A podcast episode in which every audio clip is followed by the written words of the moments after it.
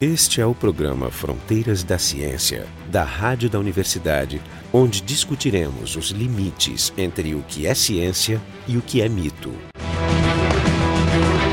No programa de hoje a gente vai conversar sobre o fim do mundo. Eu acho que é do interesse do ouvinte saber isso, até para se planejar, claro. Fazer planos. Como o fim do mundo, ou a possibilidade do fim do mundo, ela é muito rica e muito complexa, a gente vai fazer vários programas disso. Então esse, o programa de hoje ele vai ter um, um subtítulo, então é o, o Fim do Mundo, Previsões Pseudocientíficas e Místicas. Nós vamos mostrar como é fácil prever o fim do mundo. Isso, é, ou, ou então o subtítulo que o Jorge, é, que o Fel deu, que é As Baboseiras. Então, no programa de hoje, então, os convidados são o professor Jorge Ducati, do Departamento de Astronomia da URGS, astrônomo, já esteve nesse programa, o Jorge Kielfeld, do Departamento de Biofísica da URGS, e o, Jefferson Arenzon, os dois professores do Departamento de Física da URGS, o Jefferson e eu, Marco de Arte, professor do Departamento de Física da URGS. Antes de vocês começarem, vamos dizer que, a, que o fim do mundo mais próximo que a gente tem é o 2012 agora. E eu fui nos sites de, de livrarias e fiquei olhando e tentei olhar os, os, livros que tem lá. E achei dezenas de livros, muitos deles muito interessantes, com títulos uh, ótimos.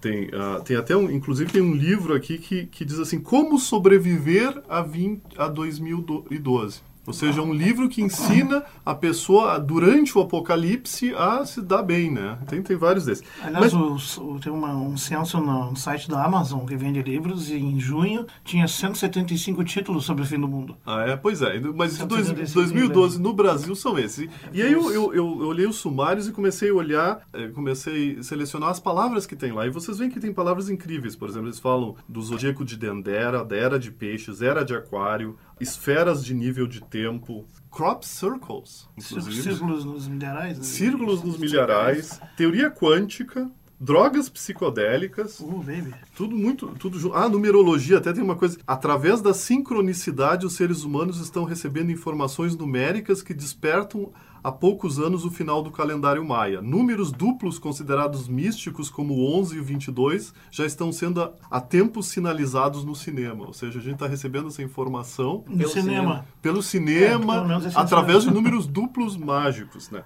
Tem um alinhamento que, é que vocês vão falar, mas tudo sobre 2012. Né? Mas o que mais interessante eu achei num site de pseudocientífico que, tem, que eles, eles mostram que, na verdade, tem uma uma convergência de várias previsões para 2012, do Nostradamus, do I Ching, e ele vai citando vários casos, e tem a previsão do Einstein. que nunca tinha visto. Então Einstein fez uma previsão. Einstein teria dito em algum momento que se as abelhas desaparecerem da face da Terra, a humanidade terá apenas mais quatro anos de existência. Provavelmente ele estava fazendo. Um... Eu, eu, te, eu, tenho certeza que é apócrifo aqui. É, exatamente. mas ele teria falado que. Não teria dito. Que, não, Sim, é que nem os textos do Luiz Carlos Borges. E... É, mas a, a ideia é que. Mas mesmo se ele tivesse falado, provavelmente ele estava mostrando a, o encadeamento natural de todos os animais participando do ecossistema. Mas aí o cara, o cara completa dizendo assim: de fato numa pesquisa em 2008 se notou que o número de abelhas está caindo. Então a previsão do Einstein é que em 2000 e sei lá, e 8 as abelhas estão caindo, em 2012 não vai haverá Bom, mas mais. eles só se deram conta em 2008, eles não sabem quando é que começou a diminuir o número de tá, abelhas. Tá, mas, mas, então tudo isso mas é eu, tenho, eu tenho um conselho para quem quiser comprar livros sobre 2012, é para esperar dois anos, porque eles vão estar todos em liquidação. Bem barato. Mas então, é só, só para dar uma ideia. Do... Mas a ideia que eu queria dar é que eu olhei, eu olhei são livros, né? Livros parecem sérios, né? São livros grossos, 200 páginas, onde as pessoas falam do fim do mundo e fazem uma salada de pseudociência. A gente vê tudo ali, a gente olha, lê tudo, tem tudo. Todas as pseudociências estão juntas né, no, nos, nos, livros de 2012. É uma espécie de festival. É, então, agora eu queria que vocês dessem, a, começando com o Ducati aqui, conversassem um pouco sobre os fins do mundo. Eu acho que a, a noção de fim, de fim de mundo acompanha a humanidade desde épocas pré-históricas, provavelmente. Esses registros a gente, não, em geral, não tem. Porque a gente tem, por exemplo, na Bíblia, um, uma certa referência ao fim do mundo, que é o Apocalipse, que é um fim de mundo muito espiritualizado. Na verdade, é o fim dos tempos das pessoas. Uh, e uma passagem para outro plano espiritual. Agora, a gente sempre ouviu dizer, se havia registros, que o ano 1000 Era, também era um ano de, de fim dos tempos, mas evidentemente para quem tinha a fé cristã na Europa. Certamente no ano 1000, na época do ano 1000 europeu, os chineses lá do outro lado do mundo não sabiam que o ano era 1000 e ninguém estava esperando o fim do mundo lá. Milenarismo. É, era um, era um, a, a, conta era mil anos do nascimento de Cristo. É. Isso, essa é. era a previsão. Para os judeus já não era mil, era bem mais na época. Não, e, e, logo em seguida eles corrigiram, né? Porque como passou o ano 1000, então eles... Não, então na verdade não é o nascimento, é a morte. É a então morte. aí a previsão passou para 1083. É, e daí foi, o assunto foi sendo convenientemente esquecido mais adiante. Eu me lembro quando eu tinha, lá sei, 8 ou 9 anos, que eu já escutava rádio, que tinha uma história de um fim de mundo que ia acontecer e que tinha uns, umas pessoas na França que tinham se escondido numa caverna nos Alpes e que eles iam sobreviver. Eu me lembro que eu passei noites sem dormir e passou o dia e como nada aconteceu, bom, eu esqueci, eu esqueci o assunto, mas os traumas, imagino se eu fiquei traumatizado naquela época, os traumas de muitas pessoas também ocorreram, não só naquele fim do mundo, mas naqueles dezenas de previsões de fim de mundo, como eu, eu acho que o Jefferson trouxe, relações de dezenas de fins de mundos anunciados desde 50 anos atrás e que nós continuamos sobrevivendo. É, é como eu tinha dito antes, é né? muito fácil fazer uma previsão de, de, final de mundo. Existem realmente, o Jorge trouxe uma lista com 200 previsões, eu tenho uma outra lista com, com 50. Mas isso que o Ducati comentou é interessante sobre, né, ele como criança passou a noite sem dormir. E isso é uma coisa que está acontecendo agora com essa previsão de, de 2012. Mas o... as pessoas levam a sério mesmo? Claro, principalmente, principalmente crianças. Né? É, o David Morrison é um, é um cientista da NASA e ele tem uma página onde ele responde perguntas feitas sobre, sobre, sobre, sobre astronomia em geral. É, mas Só, ele tem um especial. Sobre... Porque concentrou, nos últimos anos concentrou e ele tem uma página especial. E ele recebe muitas mensagens de, de crianças né, preocupadas com isso. Né? Então isso é, isso é um pouco pois é, alarmante. É, pois é, porque para nós, eu, eu, a minha percepção é que quando a coisa vai para o cinema vulgarizou, ninguém acha mais, mais importante. Mas, é, e o filme ajudou a divulgar criança, visualmente não. isso. Para a criança, a, a, presença no cinema é só um reforço da ideia. Sim, né? dá um imaginário elementos para ele trabalhar. Sim, mas então, uma... não caberia uma pergunta? Já que tem uh, angústias concretas uh, provocadas sobre milhares ou milhões de pessoas, inclusive crianças, não caberia uma responsabilização de quem divulga esse tipo de ideia? É, talvez. E isso até. Olha, o li, um dos livros que eu olhei aqui são, o, tem um autor aqui, o mesmo.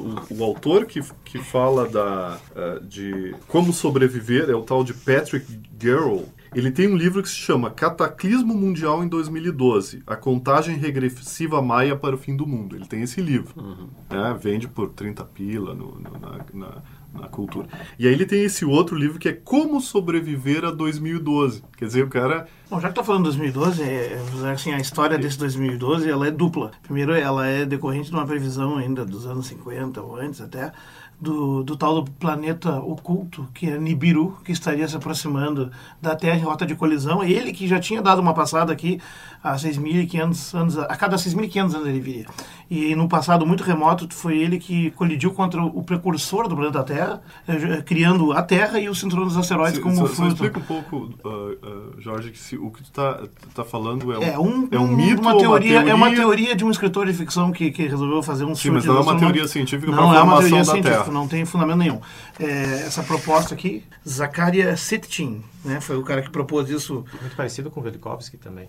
É, mas isso é anterior até o Velikovsky. Mas o interessante é o seguinte: ele fez a, algumas contas, algumas propostas que o ano da aproximação dele seria 2010. Portanto, sinto avisar os nossos ouvintes, mas o mundo está acabando a qualquer momento. Era para setembro não me lembro a data. Só que aí alguém descobriu essa história do, do calendário maia e resolveram confluir os dois. Isso foi uma criação muito recente. Foi transladada para 2012, até porque 2010 estava aí, não ia dar tempo de lucrar muito. Então agora vamos para 2012. Bom, de acordo com o site que eu li, inclusive Nostradamus faz a previsão. Agora Nostradamus ele é um imortal, né? Ele está sempre fazendo as... Não, parece que não. O que eu, a pesquisa que eu fiz, não, Nostradamus não faz referência. A não, não, mas esse site liga tudo. Né? É. Nostradamus, é, Nostradamus é um assunto que nós vamos tratar num outro programa, mas é, são termos, são, digamos, aquelas poesias são tão vagas que tu pode interpretar do jeito que tu quiser. Então lá está escrito quase tudo que é possível acontecer no universo. Inclusive deixa, minha unha encravada da semana passada. Deixa eu explicar um pouco o que, que acontece com, com o calendário maia. Os maias, eles, eles povoaram o norte da América Central, a península de Yucatán, ali no México, floresceram por, por quase 3 mil anos. Eles acabaram, com, com a invasão espanhola, eles acabaram sendo, se misturando no, aos, aos, poucos na, na, cultura, existem descendentes até hoje. Mas os maias, eles, eles tinham vários calendários para contar o tempo. Eles tinham um tempo, um calendário muito parecido com o nosso, e tinha um, um outro calendário que era para tempos muito longos. Né? É um calendário filosófico, praticamente. Não, é, é Não eles- de utilidade prática. é como contar milênios agora. Não tem utilidade prática, mas para registro é interessante. Com esse calendário acontece exatamente a mesma coisa com o nosso calendário quando a gente passou de 31 de dezembro de 1999 para 1 de janeiro de, do ano 2000. Se criou uma angústia porque tinha essa, essa mudança. E, o- e com o calendário maia é exatamente esse. Esse calendário de, de longo tempo, ele tem um ciclo de, são 5 mil anos mais ou menos. Não, 5 não, mil... é, eu tenho aqui os dados, aqui, ó, o calendário esse, ele tem um mês de 20 dias, um ano de 360 dias, aí tem um período de 7.200 dias chamado Catum e um período de 144 mil dias chamado Bactum. Sim, é, é, E é o calendário completo tem exatamente 13 Bactum. Esse é o é, calendário maia. é, o Bactum é esse período grande que eu estou falando. E ele, Então, e ele se inicia em 13 de agosto de 3114 a.C., por isso que o fim do mundo vai se dar no solstício de 2012. É, a previsão é ou 21 ou 23 de dezembro de, de solstício. 2012, quando acontece a, a passagem do 13º Bactum para o 14º. É simplesmente uma, uma passagem. É como vocês mandarem imprimir o- os calendários para distribuir na, na padaria do, do de vocês, vocês não vão fazer calendários para o resto, para sempre. Vocês vão, bom, me dá calendário aí para os próximos 10 anos. Acabou o, cale- o calendário, bum, vai acabar o mundo quando acabar meu estoque É, exatamente. de, de a gente calendários. põe aqui aí. como desafio do programa, nós podemos ser cobrados individualmente, inclusive judicialmente, de que o fato dos calendários todos deste ano terminarem em 31 de dezembro não significa que o mundo vai acabar no dia seguinte ou no dia anterior. E se o mundo acabar, podem me processar. Não, estamos à disposição para qualquer ação. Mas nós poderíamos fazer a proposta contrária, né? As pessoas que acreditam que o mundo vai acabar em 21 de dezembro de 2012 podem assinar um contrato conosco, passando todos os bens Para a URGS, naquela assim. data. Caso Só- estejam errados. Né? Só para dizer que a gente não é casuísta, vamos passar para a URGS. Passa pra URGS. Doa para a Universidade É Federal verdade, do Rio Grande do Isso a Sul. partir da data do fim do mundo. Isso, exatamente. Esse é o programa Fronteiras da Ciência. A gente está discutindo aqui Fim do Mundo, subtítulo Previsões Pseudocientíficas e Místicas. E o, o ouvinte, ah, por favor, olhe no nosso site, frontedaciencia.urgs.br, fronte. com temudo, fronte da ciência tudo junto, ponto urgs.br. Eu queria, eu agora fiquei curioso sobre os, a gente fala de 2012 porque é o interessante, é o da hora, né? Mas eu queria, eu queria uma lista rápida dos, dos possíveis fins do mundo que vocês É, tal- Talvez junto com isso, eu acho que é interessante discutir eh, os, os mecanismos propostos para Ah, sim, pode ser. Eu colocaria uma questão antes até. Primeiro, faz sentido falar que o mundo pode acabar em em du- duas formas, pelo menos. Uma, o fim da humanidade, como o, o, o Ducati falou, que já seria o fim do mundo para nós, porque nós não íamos estar aí para mais nada, para qualquer efeito. E outro, o fim físico, né, com, com coisas cataclísmicas e, eu diria, cinematográficas acontecendo no planeta, ou no sistema solar, ou no próprio universo. É, esse- esses fins de, de mundo, no sentido físico, a gente até vai dedicar em outro programa a falar, porque existe sim vários fins de mundos que são certos, garantidos. A gente pode dividir até... a- e com esses mecanismos, os mecanismos são plausíveis. é, por exemplo, é certo que em cerca de 5 bilhões de anos o Sol vai acabar. Ele vai crescer, vai virar, né? Sim, mas aí a gente pode dizer, bom, o planeta Terra vai acabar, mas não quer dizer que a humanidade termine, porque a gente Não, não pode quer- não imaginar quer mas- possibilidades de escape. Mas se a gente não tiver preparado, de- Então, ou se a gente não É, conseguir... o fim do mundo, ele por definição tem que ser, tem que ser uma surpresa, né? Pra, pra nos levar então, junto. aí eu, eu queria três palavrinhas que é bom de falar. O que, que é certo ou certeza, o que, que é possível e o que, que é provável. Isso são coisas que é, convém distinguir. Né? Por exemplo, é certo que o Sol vai esfriar, vai esquentar, vai, no caso, vai, crescer, vai nos engolir na sua atmosfera, depois vai encolher, vai virar uma ana branca. Isso é certo. É possível que caia um meteorito muito grande e promova extinção em massa aqui. Mas não é provável que ele aconteça hum, tão proximamente, porque nós estamos com um mapeamento né, dos objetos celestes aí de bom É, porte, isso, é- isso vamos razoável. para outro programa. É, né? isso vai ser discutido no programa, mas assim, a probabilidade disso aí é muito baixa, eu diria praticamente nula. No, que não, não é impossível. É, por exemplo, é muito mais possível que uma epidemia dizime a humanidade, ou que uma guerra nuclear contamine gramaticamente e que coloque a gente em risco de existência, do que outras formas de fim de mundo, como por exemplo as propaladas por esse filme Bárbaro, no sentido ruim do termo, né? Que é 2012, porque é, é- é um sendo um festival para os olhos, é, é a maior reunião de fenômenos impossíveis fisicamente já vistos. É até engraçado. né? Alguém Mas podia eu- comentar mais os, os- esses mecanismos, então? O próprio mecanismo proposto para 2012, né, é, é- é impressionante. É, é É uma, uma es- piada. é uma espécie, é um alinhamento. é, tem, tem várias maneiras de parafrasear, mas uma delas é um alinhamento entre um buraco negro que existe, No centro da existe galáxia. no centro da nossa galáxia e o Sol, né? Mas o alinhamento do E a e da Terra? Terra. Tem que ter três pontos Não, esse, alinhados. esse é o meu comentário. A, a proposta é um alinhamento de dois pontos. Né? Ah, dois não, pontos não, estão é sempre estranho. alinhados. É, exatamente. E que, bom, é, isso aconteceria e se abriria um portal cósmico. Mas que- o, o Ducati como astrônomo existe? Existe esse alinhamento? Esse alinhamento coincide com 2012? Mesmo com a Terra como terceiro ponto, um alinhamento aproximadamente é periódico, É todo acontece dezembro. de tempos em tempos, e então não Ou tem seja, a não tem uma novidade no Em 2012. dezembro nós estamos alinhados com o Sagitário, que é o centro da galáxia. Então, É, todo então- dezembro é o fim do mundo. O Sagitário está no, no zênite noturno, portanto o Sol está do outro lado e a Terra está no meio, o alinhamento existe e nada acontece, acontece isso, acontece aliás o tempo todo e nenhuma consequência grave existe. Inclusive, teve uma, das, teve uma previsão de final de mundo que aconteceu em 82, que é exatamente um alinhamento de, Ah, dos vários planetas. dos alinhamento de planetas. Que-. Teve né, que como-. E como eles estariam alinhados, eles exerceriam uma força gravitacional mais forte na Terra, causando terremotos, maremotos, vulcanismo, etc. Mas você chegou a falar nisso? Você chegou a falar Sim, foi muito, eu mesmo na fiz época. os cálculos gravitacionais e enviei para pessoas que estavam alarmadas. na Ah, época. é? E qual era a conclusão? Que... Naquela época é pelo correio, porque não existia internet. E eu estava na França ainda mais. Mas a conclusão é que não, gravitacionalmente a consequência é infinitesimal e nada deve acontecer, como de fato não aconteceu. Nada, nada sequer mensurável, quanto mais. relevante para nós aqui é o Sol e a Lua, e deu, né, praticamente. Teve Mas, pessoas ah, ven- vendendo seus bens naquela época. Teve, teve. Muita Não, é gente. como né? no- na passagem do 2000, né? É. Mas eu colocaria essas, essas questões de fim de mundo dentro, dentro dessa sugestão do Jorge, dentro das racionalidades e irracionalidades.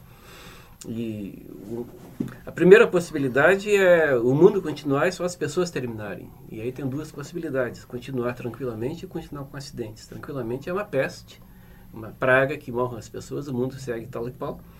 E a segunda possibilidade é uma guerra atômica em que as pessoas desaparecem, a Terra sobrevive, mas com ferimentos.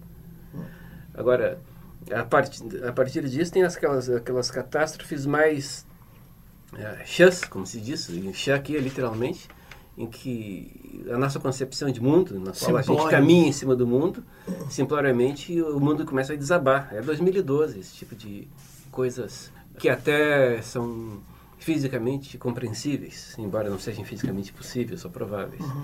Agora, no imaginário das pessoas, muitas vezes o fim do mundo está vinculado a um processo incompreensível de terminação que não tem nada a ver com as leis da física, em primeiro lugar, porque as pessoas não entendem a física mesmo, em segundo lugar, porque nesse caso se admitiria que as leis da física eh, são exatamente essas que terminam no fim do mundo. Então, o mundo termina porque terminaram os tempos e a física é outra, É e nós não né? temos lugar nessa física. É como se fosse uma outra versão do medo inato da morte. Da morte, né? é, exatamente, Da perda uma da consciência. Então é uma espécie de dramatização da percepção de que vamos morrer, mas não É gosto uma muito da ideia. hipermorte. É uma, Uma- hiper. uma- mas uma morte com todo mundo junto, pouquinho mais consoladora, Isso- talvez, do que sozinho. Um né? pouquinho Isso mais tá egoísta. né? ao- Menos solitária. Um pouquinho mais Isso egoísta. está né? ligado a um ponto de vista quase religioso. Por que, que nós estamos no mundo? Porque nós temos uma aliança com Deus, Deus nos sustenta e tudo mais. O fim do mundo é quando Deus nos abandona. E quando Ele nos abandona, até as leis da física deixam de existir.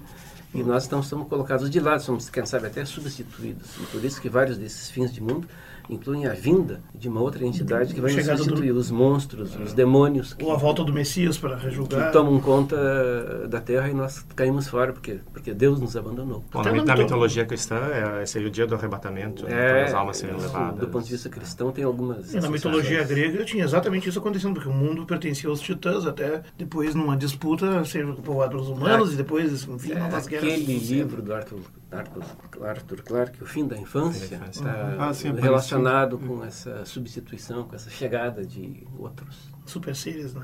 Não, isso aí é tudo muito interessante. É, mas de fato, agora, voltando, eu, eu fiquei, eu fiquei tão entusiasmado com a lista de livros que eu olhei na internet. De fato, a gente pode, a, a gente pode separar em dois tipos esses livros que falam do, do 2012. Metade deles, mais ou menos, grosseiramente, a amostra que eu peguei, metade deles falam no- na, na destruição do mundo físico. Né? Alguma coisa vai acontecer e vai acabar.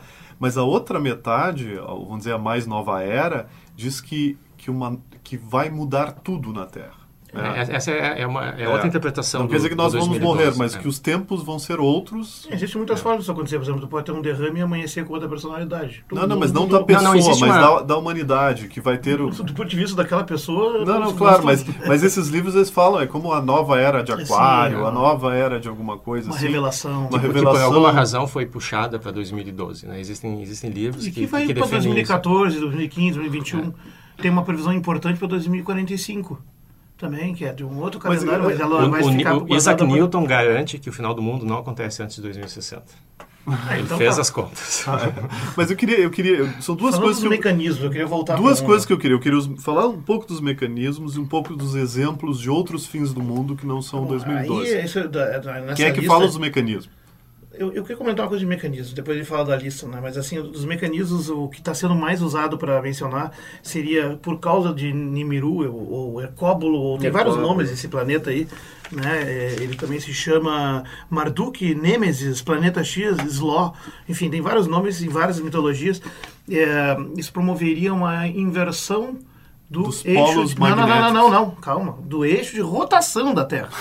O que é engraçado. E aí eles ilustram isso com uma figura do movimento do eixo magnético da Terra. Sim, não, que não tem nada a ver, são dois eixos. eles um, confundem no- no- um de fato se move, se move até relativamente rápido e inverte a cada Nos textos da internet eu vi que magnético, confundem. magnético. Eles que não confundem causa o eixo absolut- magnético com o é, eixo de que rotação. não causa nenhum grande problema, pelo contrário, é muito útil na paleontologia como técnica de datação. Aliás, foi fundamental. Se não, se não houvesse isso, talvez a gente não pudesse fazer uma compreensão Sim, sim, mas correta o da mecanismo, tectônica então, de é placas, inversão- né? do inversão movimento dos do- continentes. É. Inversão do eixo. Agora, a inversão física do eixo de rotação da Terra seria que implicaria fisicamente, desculpe que eu rio, mas é, a Terra dá uma freada e vou começar a girar para o outro lado. Se o processo cu- cuja energia Não, está é que eu, eu acho que existe uma, que- existe uma confusão Eu entre o, é impossível o movimento, o movimento de precessão do eixo da Terra, que é o Também. mesmo movimento que um peão faz quando, quando gira, e isso a cada entre 12 e 13 mil anos faz com que o que é verão no hemisfério passe a ser inverno. Ah, isso não né? tem Então, nada a ver com pessoas, mas as é. pessoas talvez confundam a- Confundem, a, é. inversão das, das estações Sim, que aliás é um dos fenômenos que, que, que já depõe contra a astrologia, porque a astrologia não leva em conta isso. Sim, sim, Nós mas é- mas Bom, mas esse problema do, do eixo de rotação, então, assim, fiquem tranquilos, nós garantimos que o eixo de rotação da Terra não vai mudar dessa forma. Mesmo, mesmo se Mesmo- o planeta aparecer, Mesmo- né? aliás, se o planeta aparecer, A gente está ser- ralado, é, mas é, não vai mudar o eixo da... Há, por exemplo, ser citadas evidências de que ele estaria escondido atrás do Sol, por isso que a gente não detectou ainda, que é uma das alegações divertidas. A outra é que quando o Google lançou o Google Sky, tinha um trecho do céu lá que não tinha nada, estava apagado, era uma falha eletrônica. Então começou as ondas na internet que naquele lugar estaria oculto o planeta e foi de propósito que o Google Sky omitiu informação. Quando o cara da Google foi falar que o software que foi usado para fazer lá a emenda das imagens, ele cometeu Não, um mas é- erro mas ali. é- mas e na, não no update Jorge. né, ele já foi, mesmo foi não era, não era um retrato em tempo real do Sol, era uma montagem de fotografias. Para começar, tirado em vários momentos, mas É. essas pessoas não sabem. Mas o Google escondeu deliberadamente, o Google escondeu deliberadamente, porque se as pessoas sabem que o mundo vai acabar, elas não vão comprar o software dele. O software é gratuito? Não, não, mas os- as outras coisas que Ah, vêm bom, junto. isso pode ser, é. porque tem um da Microsoft também, né? O Isso. céu da Microsoft é vendido. Um, do- um dos bons argumentos que eu tinha ouvido contra essa, a teoria de conspiração, de que os governos estariam escondendo as evidências para esse, para esse planeta, é que, por exemplo, o governo americano ele está investindo um monte de dinheiro em, em guerras por todo o mundo. Por que alguém investiria tanto dinheiro se o mundo vai acabar daqui a 10 anos? Né? Vamos aproveitar o dinheiro com outras coisas. Não, eu já Pra também o fugir, argumento né? que o Pra governo está fechando observatórios que querem denunciar a presença do tal do planeta. É muito engraçado. Embora observatórios até fechem por falta de recursos, isso não é incomum, está se abrindo um dos maiores telescópios que estão sendo produzidos e colocados em funcionamento nos últimos anos. Na verdade, a comunidade de astrônomos, é, é, como de qualquer cientista, ela é grande e fofoqueira, ela não toleraria ser patrulhada. é- então é- fiquem tranquilos, né? Que se, se, se aparecer um troço grande como um planeta que poderia causar realmente o risco como é alegado por esse tal de hipotético planeta Nibiru, isso seria plenamente sabido. E não, Ah, e há pelas- nada no horizonte. pela- pelo que eles comentavam, ele seria visível olho nu em, no- há, há um, dois anos. Aliás, as pessoas divulgam fotos de planeta como se fosse um planeta do tamanho da Lua ou maior no céu, que na verdade são fotos com, com erros fotográficos, com, com luzes refletidas ou simplesmente forjas. Ele já estaria visível e as pessoas não estão vendo As pessoas ainda. não estão vendo, porque aí, isso já me lembra aquele filme, o, como é que é? Quem Somos Nós? Quem Somos que Nós. Se tu não entendeu Não- que é não- possível, tu não vê. É, aí já é delirantemente místico, né? Não, Não, vê, mas, mas se Não, compreende mas isso. de- deixa eu comentar sobre a, a lista das. É, vamos a, a falar um lista, pouco sobre- sobre a, a lista. lista. é muito, é muito grande, nós vamos colocar na, na página do programa depois Tem, uma listas com várias, 15, né? 50, 200. As, as previsões elas ocorrem há, dois mil anos, são, mas são são periódicas. quase todas de cunho religioso, isso é importante dizer. Da Algumas são de cunho religioso, muitas são de coincidências numerológicas ou, ou as- ou astrológicas. Mas uma coisa curiosa eram as, as consequências, porque essas previsões vinham e nada acontecia. Então, por exemplo, teve gente que, que se preparou muito para alguns possíveis. Teve gente construindo arcas, porque aconteceriam dilúvios. No ano 1000 deve ter acontecido. Muitos, muitos o cometa barcos. Halley, inclu- inclusive, causou muita, o cometa Halley era uma indicação, não era isso? Uma indicação de possível... É possível. Bom, na época não se entendia o que era um cometa, então Não, ele mas era considerado agora, como agora, uma... no começo do século passado, Por causa de- da cauda venenosa. da cauda venenosa, tinha gente que, Ah, que vendia Ah, em 1910, antídoto. 10. Em 1910 foi isso que se achou. É. Em 86 não. Não, não, claro, É. mas se vendia antídotos para o cara tomar. Sim, porque a órbita da Terra, naquele momento, Parece que funcionou o antídoto. É, ninguém morreu da cauda. Ninguém morreu, foi ótimo. Era um ótimo antídoto. Mas em, algumas vezes, quando passava o dia previsto, as pessoas se revoltavam, né? porque elas tinham tomado algumas providências em função de, de alguns avisos. Então teve teve gente que foi ape- apedrejada, gente que foi teve teve revoltas populares em alguns Ah, alguns casos, né? os profetas foram Mas tiveram a- que pagar o pato depois. Mas a, a maior parte das, das vezes, isso é o que vem acontecido com as últimas previsões, é, as pessoas de alguma maneira racionalizam o que pode ter, ter acontecido e simplesmente remandam a data para alguns Ou anos. seja, eles não aprendem com a experiência. Inclusive, essa, essa essa é previsão história. de 2012, ela já tinha aparecido, o, o planeta esse ele era para ter aparecido em 2003. Em 2003, em 2010, antes disso em 82, em 86, várias vezes, incansavelmente.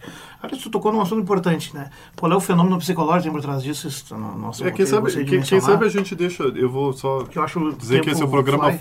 Fronteiras da Ciência. A gente está discutindo o fim do mundo, ou seja, as previsões pseudocientíficas ou místicas do fim do mundo. O nosso site é o frontedaciencia.urgs.br. Então, agora é o bloco final, mas o Jorge estava falando da- das implicações psicológicas do fim do mundo, ou das causas psicológicas. Da... A questão toda é a seguinte, esse medo produzido nas crianças e, e essa exploração comercial, por exemplo, a forma viral como foi feita a divulgação do filme 2012, foi assim de pseudo-documentários e notícias, inclusive foi criado um site pseudo-científico, né, mas de, de propósito para, digamos, trabalhar em cima da credibilidade em cima disso. As pessoas podem até saber que é uma brincadeira, mas é uma brincadeira, digamos, que acaba se misturando com coisas que estão aí um pouco mais sérias e considero no mínimo irresponsável. Agora, o que acontece quando o- um grupo se envolve profundamente com isso, espera o fim do mundo por uma data e o mundo não acaba? O fenômeno psicológico que foi estudado por Leon Festinger se chama dissonância cognitiva. Essencialmente assim, ó, em uma frase bem curta, é, dissonância cognitiva significa que é muito desconfortável psicologicamente tu manter dois conhecimentos contraditórios. Não é possível. É como se um negasse o outro e tu entra em conflito, tu fica desesperado, tu tem que escolher, tu tem que mudar alguma coisa para compensar. São relações entre conhecimentos, entre crenças e conhecimentos, etc. Por exemplo, duas opiniões de crenças dissonantes entre si não se encaixam com outros, são incompatíveis. Então, um deles tem que ser trocado. Já. O Festinger dizia que uma das tentativas é substituir uma delas, uma das, das crenças por uma outra, né? ou adquirir mais informações para ver se isso podia ser verdade, ou tentar esquecer ou não ligar para ele. Que é uma solução meio trivial, mas... Não, mas quer dizer, o que, mas o que, que acontece com essas pessoas do ponto de vista o- menos é, teórico? o- Pois é, basicamente as pessoas ah, ah, mudam a, a interpretação. Por exemplo, o exemplo que o Festinger estudou em 1950 é de uma seita que, que é da Marianne Krill, Kiel, que era uma mulher que dizia que o, o mundo ia acabar e que só o grupo ligado a ela tinha que se preparar porque ia ser salvo por uma frota de discos voadores, que, que foi quem avisou telepaticamente dessa data. Então, um grupo de 11 pessoas se reuniu numa casa e ficou esperando a data do fim do mundo. E, e, na verdade, foi muito divertido, porque toda a imprensa que estava ligada no tema foi lá e ficou lá de fora esperando para ver o que eles iam fazer. Inclusive o Festinger, que ficou acompanhando todo o caso. Quando o mundo acabou, ou melhor, ele não acabou, né? Demorou para as pessoas saírem, ficaram com medo, será que vai acontecer algo? A gente sabe de histórias semelhantes que acabaram em grandes tragédias, como, por exemplo, a da seita das Guianas, né? Do pastor Jim Jones, onde, no caso, eles assassinaram 900 pessoas e depois os últimos se mataram. Foi um assassinato, um genocídio de americanos, o maior genocídio civil antes de 2001, 2001 né? Eh, feito por essa seita.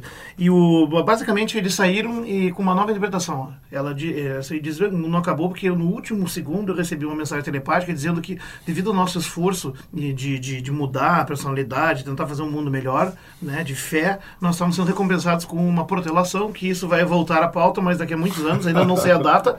Então por hora vamos viver nossas vidas normais. Ou seja, eles reinterpretaram tudo. É o único jeito de viver, porque como é que tu pode botar o pé fora de casa no dia seguinte se tu, se tu tinha certeza absoluta É, que o mundo ia acabar no dia meses que anterior. o mundo- Todo- Considerações todo, finais. mundo faz isso. Considera- Considerações finais do Cátio. Olha, fim do mundo, eu, eu acredito que, do ponto de vista racional, nós não temos nenhuma perspectiva de, do mundo como a gente sabe terminar, porque nós situamos o, no- o nosso mundo dentro de um universo cujo funcionamento é bastante bem compreendido. Tem algumas coisas que a gente não, não entende ainda, mas o funcionamento geral do universo é bem compreendido e a gente nota que a escala de tempo e e as etapas são imensamente longas e nós estamos inseridos em processos de bilhões de anos. E não há, não há muita razão para se esperar que dentro de uma escala de tempo da ordem da existência da humanidade esses processos mudem porque nós estamos vendo um universo funcionando numa escala temporal de bilhões de anos. É, o meu comentário é, é, é na mesma linha do, do Ducati, as, as, evidências que, que a ciência acumulou até o momento, elas realmente não indicam... Ou seja, a gente está falando do fim do mundo cataclísmico, claro, né? claro. claro que tem os outros fins do mundo que, nós que a gente pode mais adiante. Mas, mas, guerras, mas essas, essas evidências acumuladas... O cataclísmico que naturalmente acontece alguma coisa terrível... Tipo isso, do filme. É. Então, tudo que a gente sabe de, da, da ciência, atualmente, ela aponta para uma continuidade do mundo como a gente conhece. Mas nem por isso as, as pessoas gostam de, de, abraçar essa visão da ciência e elas preferem dar razão a, a contos e lendas medievais ou, ou anteriores. Né? É, é mais ou menos pela mesma razão pela qual as pessoas gostam de ler livros de terror. Elas gostam de sentir esse friozinho. tá bom.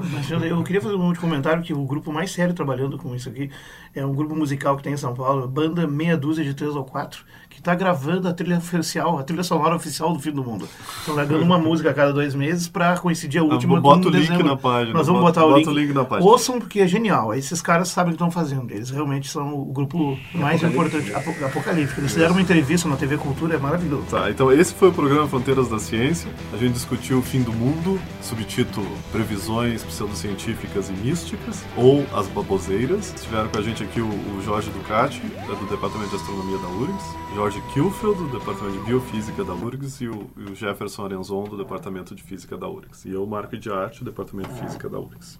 O programa Fronteiras da Ciência é um projeto do Instituto de Física da URGS. A rádio da universidade não é responsável por eventuais opiniões pessoais aqui expressas. Técnica de Gilson de Césaro e Neudimar da Rocha. Direção técnica de Francisco Guazelli.